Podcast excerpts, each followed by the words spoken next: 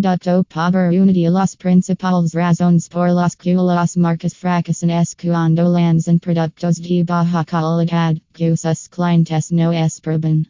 El mejor ejemplo es el Coke Diet Tico, lanzado por la popular marca Coca-Cola. El Coke Diet Tico Southeast lands con el motivo de buscar clientes conscientes de la salud, pero desafortunadamente no lo lograr. California de recuperación de marca en realidad, el Departamento de Marketing es el responsable. Una empresa de preparar y implementar una estrategia para garantizar que tengan valor de recuperación de marca alto. Asegurarse de que la marca Southeast anuncia rápidamente al cliente para aumentar el recuerdo de la marca y evitar el error de la marca. El posicionamiento de la marca necesita ser considerado también. La mayoría de las personas no son conscientes de que cuando Southeast retira el recuerdo de la marca, los consumidores comienzan a buscar el sustituto. Esto puede causar un error de marca y Southeast vuelve imposible que una marca continúe. Demasiado expansión con pocos recursos a veces, una empresa busca expandirse con rapidez en comparación con los recursos que posee el potencial de su marca para transportar tantos productos. Si miras como una compañía, sus refrigeradores y televisores están en demanda, pero sus teléfonos móviles han fallado. Por lo tanto, expandir demasiado o demasiado rápido lo de con pocos recursos para mantener su valor de marca en todos los segmentos. Comercialización falsa una buena marca es una promesa. Y si su marca rompe esa promesa, su marca HABR terminado.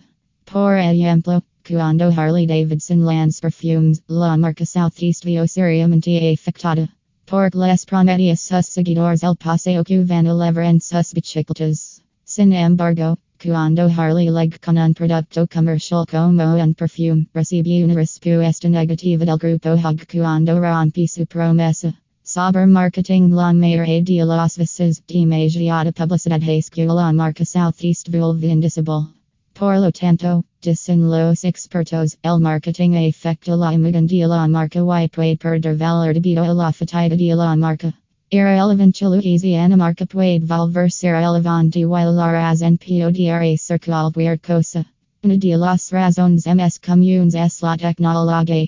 Por ejemplo, la popular marca Nokia perdió su cuota de mercado porque la empresa no pudo ofrecer la última tecnología a sus clientes. Android Fulalaku en un momento dado y en es momento Nokia Southeast relación con Microsoft en lugar de con Android. Como resultado, la marca el software no Southeast resulta en arpido como el de la competencia. Es Nokia perdió el juego y Apple y Samsung como los nuevos jugadores en el mercado.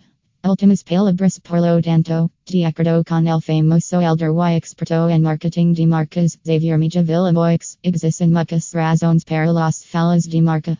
Sin embargo, la conclusión es que no puede vincular una falla del producto con los esfuerzos de creación de marca. El producto debe tener características